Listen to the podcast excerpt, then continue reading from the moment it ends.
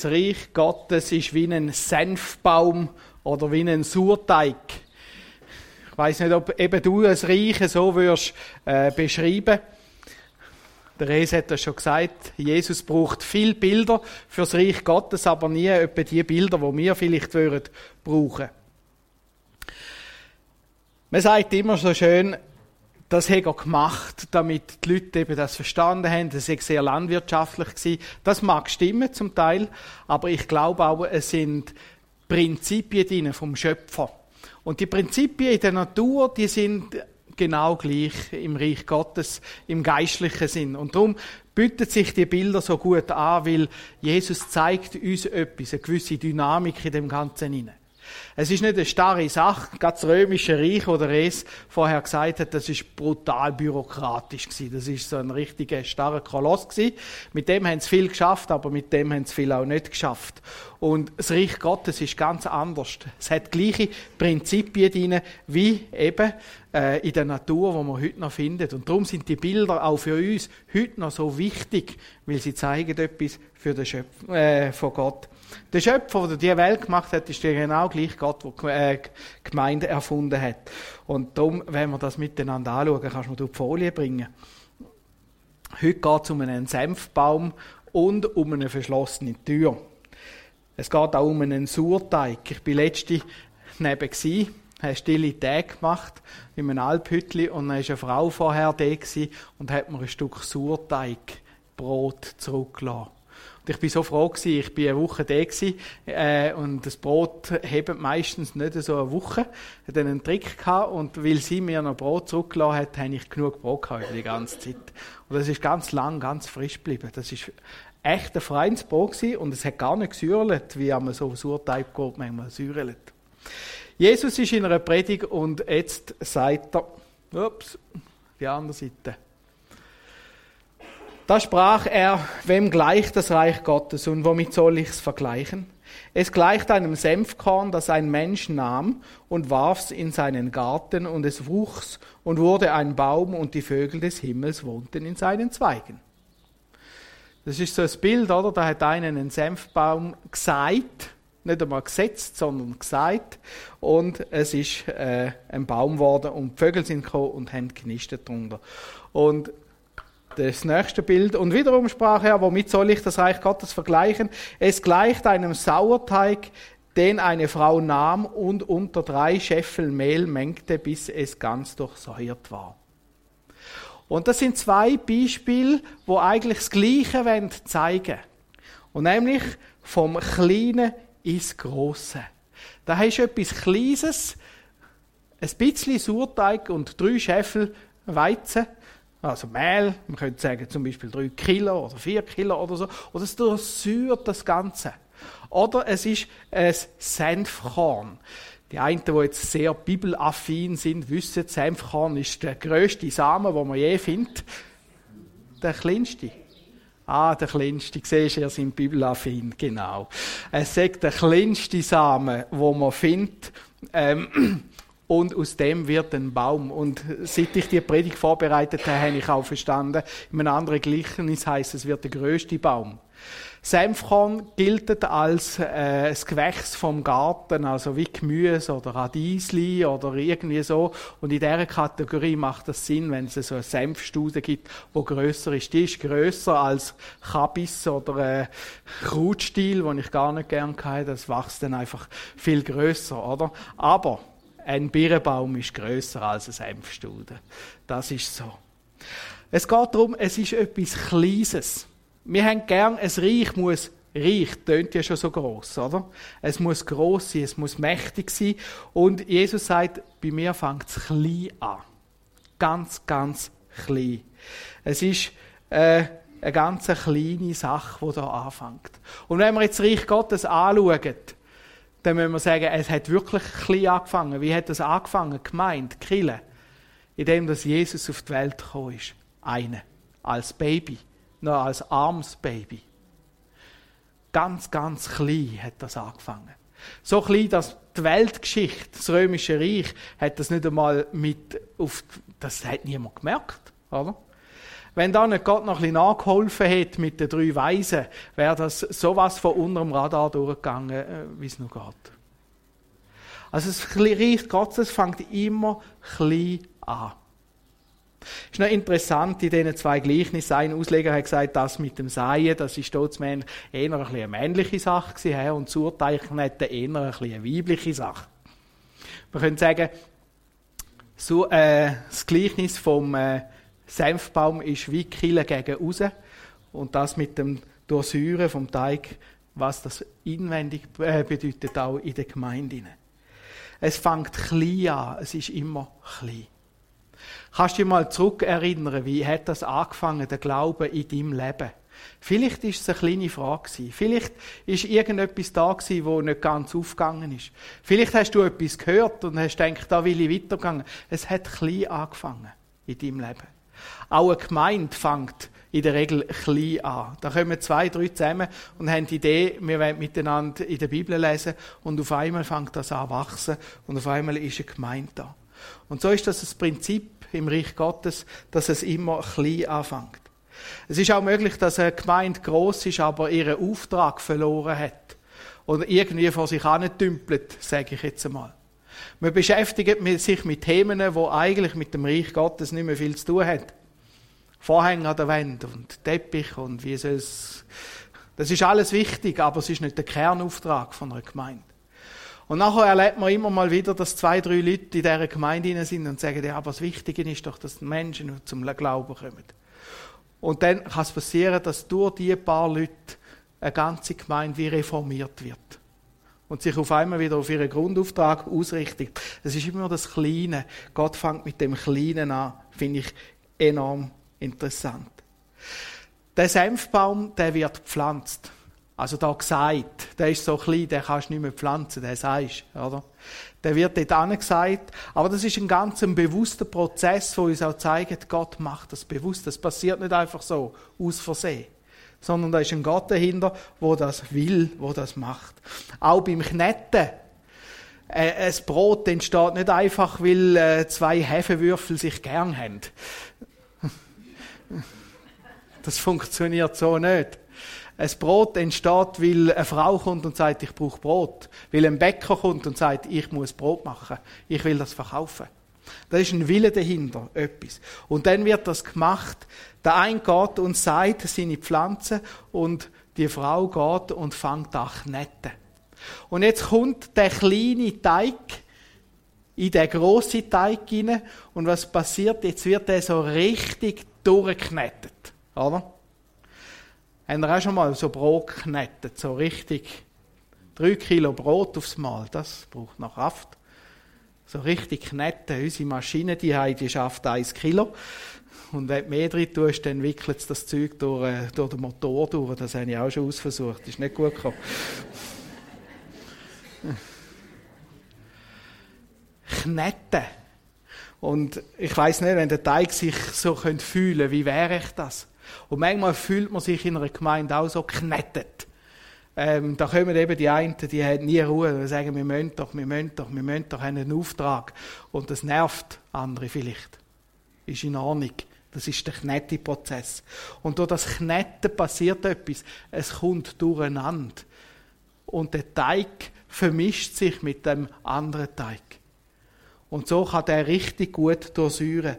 Auch ähm, auch lässt man dann das nachher stehen. Das braucht seine Zeit. Und das ist das Nächste.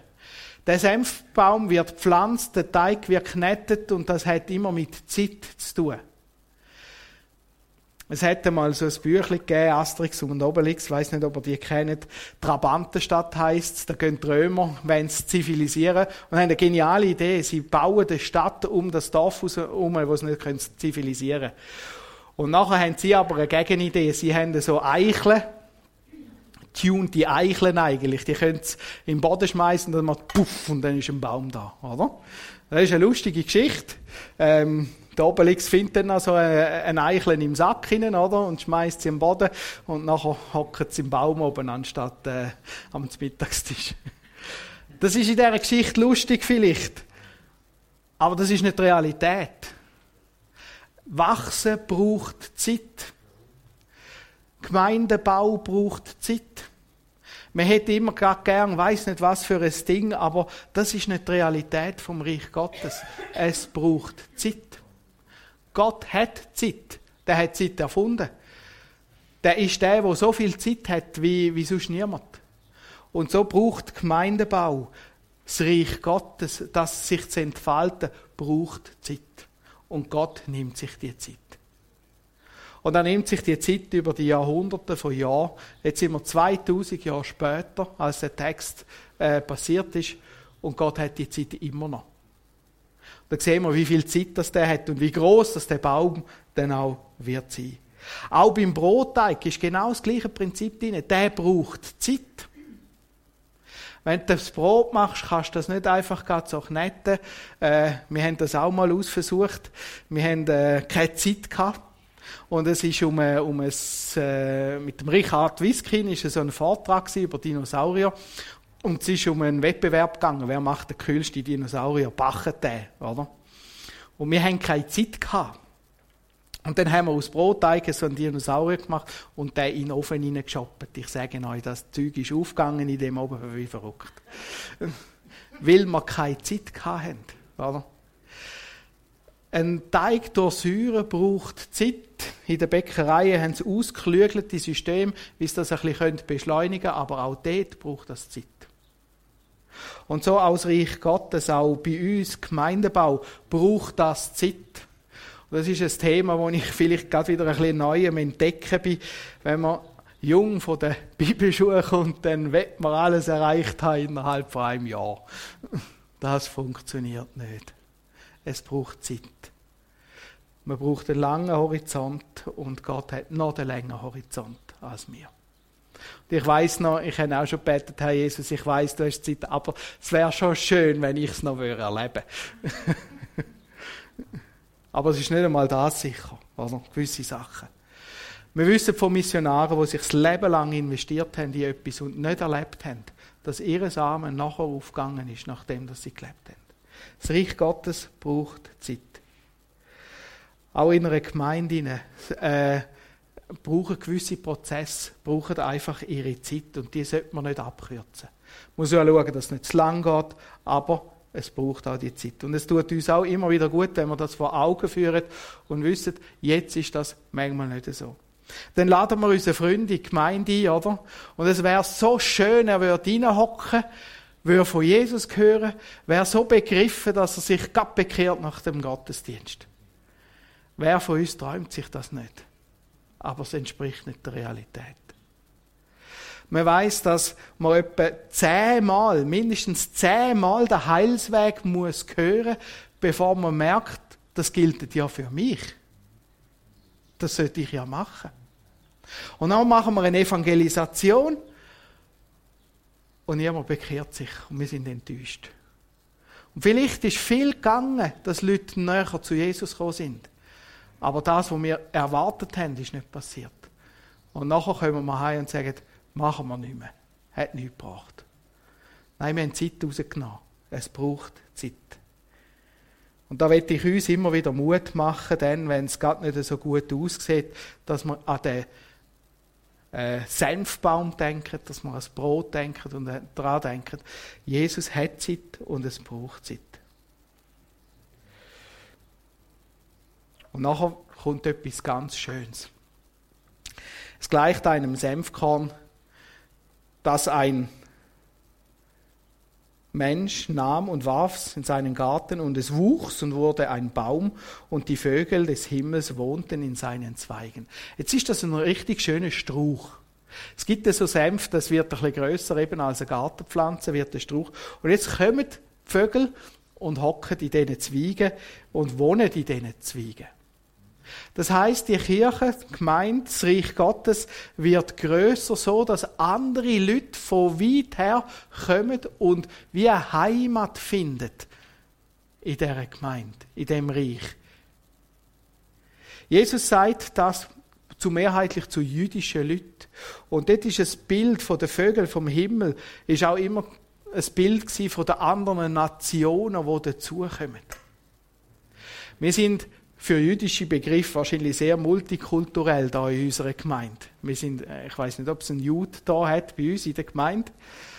Aber es gilt auch für uns, wenn wir als Gemeinde wachsen, dann kommen Leute dazu und nisten sich bei uns ein. Ist noch schön, oder? Und sie werden äh, die, es die finden in unserer Gemeinde. Das heißt aber, es passiert ein bisschen etwas mit dem Strauch. Es gibt eine Veränderung. Und das ist auch nicht immer ganz angenehm. Es gibt so Vögel, die sind, naja, die haben eben manchmal ein bisschen den Vogel. He? Aber genau das ist das Bild der Gemeinde. Das, wo eine Heimat soll bieten äh, für verschiedenste Leute, die dazukommen können, die da sein können. Und das ist eine Zufluchtsstätte, dort, wo man anflüchten kann und sagen, da bin ich jetzt die das heißt für uns als Kirche, wenn wir in dem Prozess sind, dass wir zulassen, dass Personen dazukommen. Und jetzt können wir nicht am Eingang einen anstellen und sagen, du darfst rein, du nicht. Das gibt's nicht. Was wir an Eingang können stellen, jemand, wo jeder willkommen heißt, aber wirklich jeder. Oder? Da kommen einfach Leute. Und es bedeutet, dass wir mit diesen Leuten anfangen, eine Beziehung aufbauen. Also Leute in Gottesdienst willkommen heißen, ist vielleicht noch einfach aber mit Leuten eine Beziehung aufbauen, wo eben vielleicht so ein Vögel haben, das ist nicht immer das Einfachste. Aber das ist genau die Aufgabe, die wir dann drin haben. Es bedeutet, Sachen, die wir gern haben, loszulassen. Weil es der andere irritiert, weil er mit dem vielleicht nicht viel anfangen kann, weil es ihn stört. Und so einen Konsens zu finden und immer wieder einen Konsens miteinander auszuhandeln. Und das Argument, wir haben das schon immer so gemacht, das zählt nicht.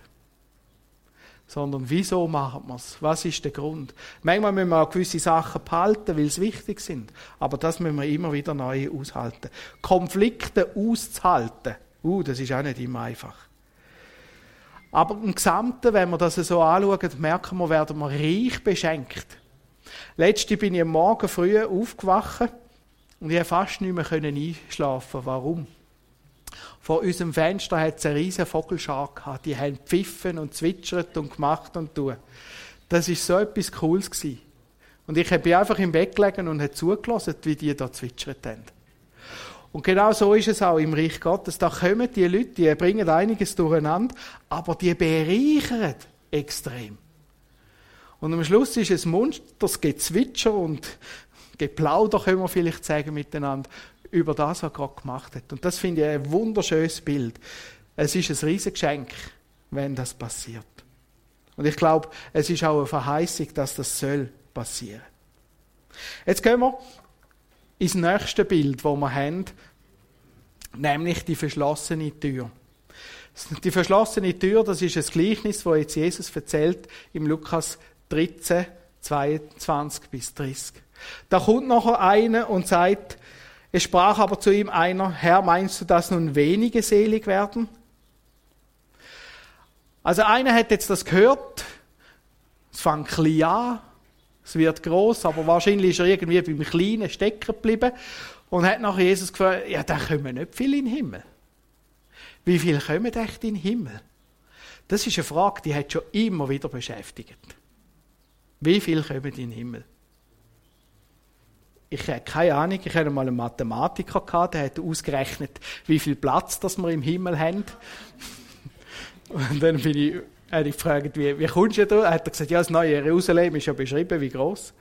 Dann habe ich gesagt, ja, dann musst du ja wissen, wie viel das im Himmel kommt, dass das kannst du ausrechnen, oder? Ja, ich habe angenommen, so und so viel, oder? Wie viel kommen in den Himmel? Wir wissen es nicht und Jesus geht auch gar nicht auf das ein. Das ist eine Frage. Wer kommt in den Himmel? Wer kommt jetzt dazu? Und Jesus sagt, dringt darum, dass ihr durch die enge Pforte hineingehen. Denn viele, das sage ich euch, werden danach trachten, dass sie hineinkommen und werden es nicht können. Schaut, dass ihr durch die enge Pforte kommt. Und als ich das gelesen habe, habe ich mich an ein Bild erinnert, das ich so als Kind mal gesehen habe. Ich weiß nicht, ob ihr das gesehen habt. Es ist, ist schon fast wie so ein Wimmelbild. Kennt ihr die Wimmelbüchli? Ähm, und wir haben das als Kind, ich habe es noch, noch, noch in einer älteren Variante gehabt, die Du hast da den breiten Weg, oder? Und der hat allerlei für, für, für, für Genügen und hinten dran kommt dann die Hölle. Oder du hast da die schmale Pforte und du kannst dann da den ganz schmalen Weg hinterher gehen und am Schluss bist du im Himmel. Das ist ein Gleichnis, das Jesus einmal sagt, oder? Äh, es gibt äh, die schmale Pforte und die breite Pforte äh, und wenig sind es, die auf der schmalen Pforte laufen. Das Bild kommt. Jetzt braucht Jesus aber gerade etwas anderes. Er sagt, die schmale Pforte ist da und viel wenn rein, nur wenig schaffen. Ist eigentlich noch verrückt. Viel wenn rein, wenig schaffen.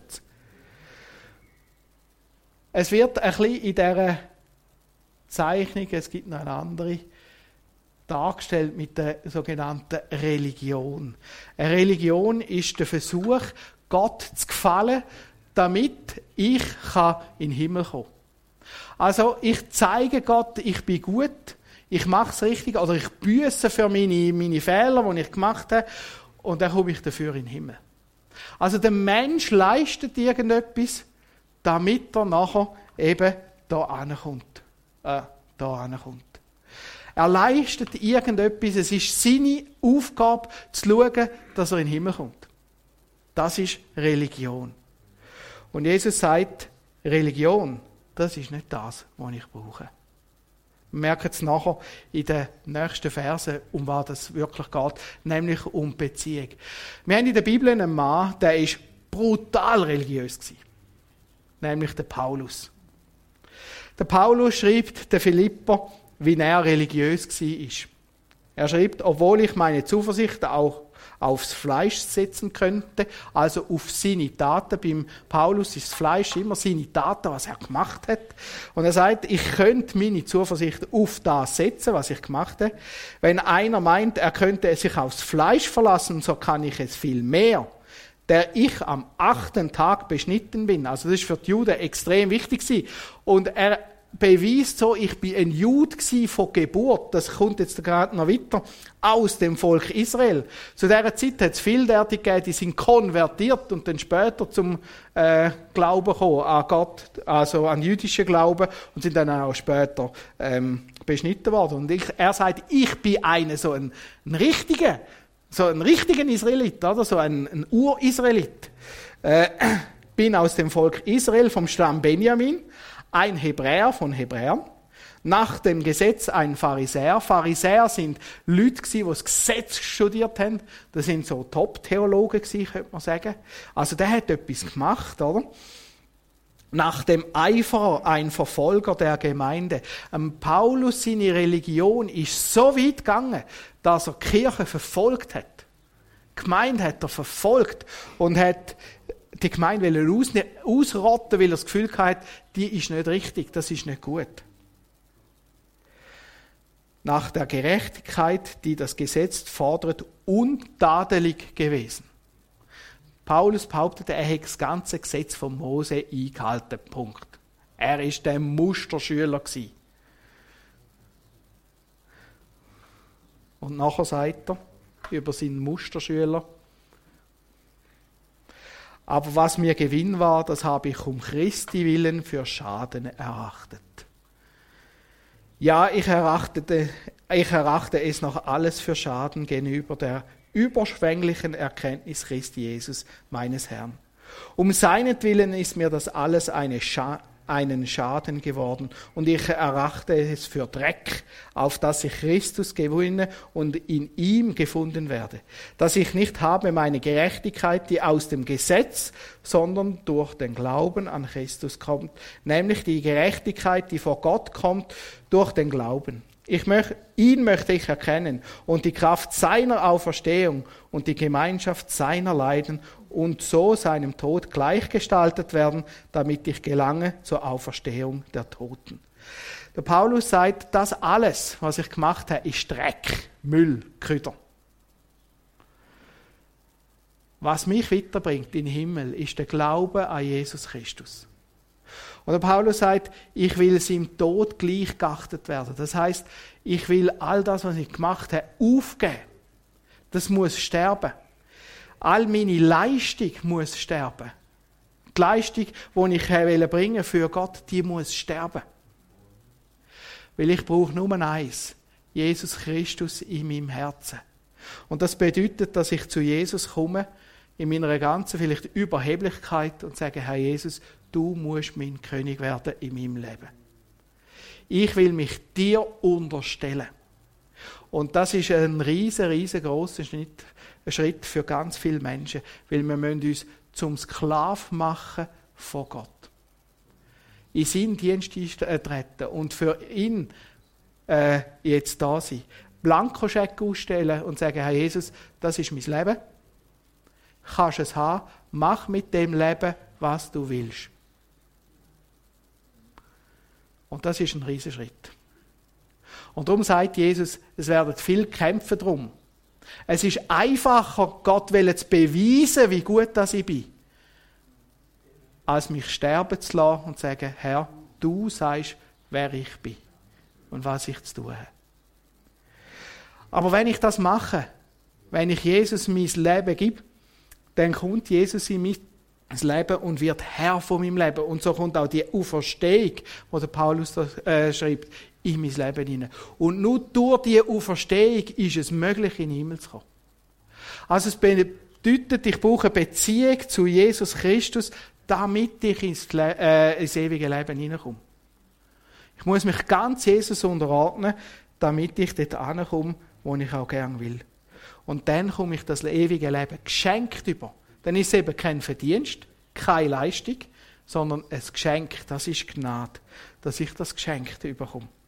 Das kann ich ganz einfach machen, indem ich sage, Herr Jesus, da ist mein Leben, nimm's. Kannst es haben. Das ist so ein einfacher Satz. Aber wenn er von Herzen kommt, kann er so schwer werden. Und darum sagt das Jesus. Du kannst perfekt leben. Einen perfekten Glauben anlegen, wie der Paulus. Ich weiß nicht, vielleicht haben wir auch so Leute unter uns. Die haben einen perfekten Glauben angelebt. Das sind Helden in der Gemeinde. Im Geist sind sie aber nur Mitläufer. Sie haben sich nie Jesus unterordnet. Und da müssen wir uns immer wieder selber prüfen, wo wir auch da sind. Das ist Religiosität. Und der Paulus sagt, das brauchen wir nicht. Die halten von Gott ab. Religiosität wird dazu führen, dass du nicht in den Himmel kommst. Beziehung zu Gott führt dazu, dass du in den Himmel kommst. Und so sagt Jesus auch in dem Text, sobald der Hausherr aufgestanden ist und die Tür verschlossen hat und ihr anfangt draußen zu stehen und an die Tür klopft und zu sagen, Herr, tu uns auf, dann wird er antworten und zu euch sagen, ich weiß nicht, wo ihr Herr seid. Das sind Menschen, die sind jetzt auf einmal vor der Tür, klopfen und wollen rein, vor der Himmelstür. Und Jesus sagt, ich kenne euch nicht. Und jetzt merken wir, um das geht ums Kennen, um die Beziehung. Ich kenne ihr euch nicht. Was interessant ist, irgendwann geht die Tür zu, die enge Pforte. Irgendwann schließt sich die Tür. Und ich kann nicht sagen, wenn. Ich habe keine Ahnung, wenn das ist. Das kann in deinem Leben sein, dass du irgendwann keine Möglichkeit mehr hast, den Jesus an, anzubeten. Dass du die Möglichkeit nicht mehr hast, zu dem Gott zu kommen. Spätestens, wenn es mit deinem Leben zu Ende geht, wenn du musst sterben. Aber es kann auch früher sein. Es ist irgendwann ein Zeitpunkt von der Erde, dass Gott sagt, jetzt ist fertig und die Pforte für die Menschheit wird geschlossen. Wenn das ist, weiß ich nicht. Das hat nicht einmal Jesus gewusst. Das haben sie immer wieder wissen, die Jünger. Und Jesus hat gesagt, ich kenne nicht die Stunde, wenn das kommt. Ich weiß das nicht, wenn das ist in deinem Leben. Darum schau, dass solange du das kannst, noch machst. Die Beziehung mit Jesus aufbauen. Denn irgendwann geht die Tür zu. Und nachher steht, dann werdet ihr anfangen zu sagen, wir haben vor dir gegessen und getrunken und auf unseren Straßen hast du gelehrt. Und er wird zu euch sagen, ich weiß nicht, wo ihr her seid. Weicht alle von mir, ihr Übeltäter. Und da sehen wir, wie wichtig das die Beziehung ist. Das sind Leute, die sagen, ich kenne dich doch, ich habe, was steht da? Auf der Straße mit dir zusammen gegessen, getrunken. Also das sind Menschen, die sind Teil von einer Gemeinschaft, wo Gott will arbeiten, wo mit Gott will sein. Aber sie haben Beziehung zu dem Jesus nicht. Das ist der große Unterschied. Sie haben die Beziehung nicht und Jesus sagt zu ihnen, weicht ihr Übeltäter. Weicht ihr Übeltäter. Und das bedeutet, wir sollen in der Beziehung von Jesus bleiben, drin bleiben. Man kann auch Jesus annehmen in sein Herz und nachher irgendwann wieder das Gefühl haben, jetzt kann man es selber. Das soll man nicht machen. Sondern in der Beziehung mit Jesus bleiben. Was ist das Resultat? Das Resultat, wo Jesus da sagt, ist, da wird sein Heulen und Zähne klappern. Wie ihr sehen werdet, Abraham, Isaac und Jakob und alle Propheten im Reich Gottes euch aber hinausgeworfen. Uh, das ist ein harter Vers. Natürlich, Jesus sagt das in erster Linie in dieser Zeit zu den Juden. Er sagt ihnen, einfach weil ihr jüdisch lebt, nach dem Gesetz, heißt es noch nicht, dass ihr in den Himmel kommt. Einfach weil ihr die Gesetze richtig äh, einhaltet, heißt es nicht, dass du dort ankommst. Sondern die Beziehung zu Gott, zu mir, zu Jesus, ist wichtig, sagt er ihnen da. Und so wird es bei den Juden einige geben, die werden nicht in den Himmel hineinkommen. Aber das gilt auch für uns als Gemeinde. Es ist nicht das wichtig, was du machst, sondern die Beziehung, die du hast. Und nachher gibt es das, das, äh, das, das, der Ort, wo man ankommt, man nennt das Hölle oder Verdammnis, da wirst du eine Ewigkeit trennt sein von Gott. Und er beschreibt das mit Heulen und Zähneklappen. Das muss ganz, ganz, ganz ein schlimmer Ort sein. Ich weiß nicht, wie schlimm das der Ort wird sein. Ich weiß einfach, dort will ich nicht hin. Das ist das, was ich weiß. Und jetzt endet Jesus mit einem ganz schönen Bild wieder. Die große Völkerschar. Und er sagt, und es werden kommen von Osten und von Westen und von Norden und von Süden, die die zu Tisch sitzen werden im Reich Gottes. Und siehe, es sind die Letzten, die werden die Ersten sein. Und die Ersten, die werden die Letzten sein. Das ist der ganz berühmte Vers, oder? Die Ersten und die Letzten. Und Jesus sagt, es kommen Leute. Und da gehe ich wieder davon aus, es wird viel sein. Es werden vom Osten und vom Westen, vom Norden, es kommen Leute. Von denen denkt man, die gehören ja gar nicht dazu aber die haben Beziehung mit Jesus und die gehören dazu. Gerade für einen Jude ist das eine recht eine grosse Sache oder? Jetzt gehören die alle auf einmal dazu und wir nicht. Und so auch bei uns. Es geht eben nicht darum, was du gemacht hast, sondern dass du dazugehörst, in die Beziehung hinein. Und das sind Leute, alles die Leute, die haben eine Beziehung zu Jesus. So, und wenn jetzt du die Beziehung hast, wenn du die pflegst, und du mit Jesus dran bist, dann darfst du wissen, dass du zu dieser grossen Völkerschar dazugehörst. Und dann kommen wir von Osten und von Westen, vom Norden und von, von, von überall her und werden zu Tisch sitzen.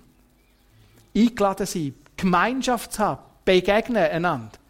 Und werden einander erzählen von den grossen Geschichten, die Gott in unserem Leben gemacht hat. Und wir werden staunen, wie Jesus unser Leben gerettet hat und was er mit unserem Leben alles gemacht hat. Ich freue mich auf das. Ich stelle mir das so schön vor, so eine riesige Tafel im Himmel. Es wird mit einem Hochzeitsmahl verglichen, oder? Und dann, am Anfang ist es, dass du genug überkommst, oder? Und nachher fängt sich an, das zu verteilen und dann kannst du von Sitz zu Sitz gehen und sagen, sag mal, wer bist du? Und wie hat dich Jesus errettet? Was hast du mit Jesus erlebt? Du und wir werden so viel Zeit haben, so viele geniale Geschichten zu hören. Und auf das freue ich mich extrem. Mein Ziel ist, dort will ich hin. Die Geschichten will ich hören. Dort will ich dabei sein. Und ich will das mit dir zusammen machen. Du darfst mitkommen. Und so können wir miteinander Jesus unser Leben geben und sagen, Herr Jesus, führ du uns eben in das himmlische Reich. Amen. Ich will noch beten. Herr Jesus Christus, ich danke dir von ganzem Herzen, dass du auf die Welt gekommen bist, für uns gestorben bist, dass du auferstanden bist, damit du eine Beziehung mit uns kannst haben. Ich danke dir von ganzem Herzen, dass du das hast ermöglicht. Dass es eben nicht darum geht, dass wir irgendwie äh, eine Liste abschaffen, sondern dass wir in dieser Beziehung mit dir stehen können. Jesus, ich möchte bitten, dass du uns hilfst, dass wir die Beziehung immer mehr vertiefen dürfen. Dass wir immer dranbleiben können und immer mehr staunen über das, was du machst in unserem Leben. Ich glaube und danke, dass du so ein großes Interesse hast an uns und dass du wirklich das Leben mit uns willst gestalten. Dass du einen guten Plan hast, auch mit unserem Leben. Heb Lob und Dank dafür. Amen. Amen.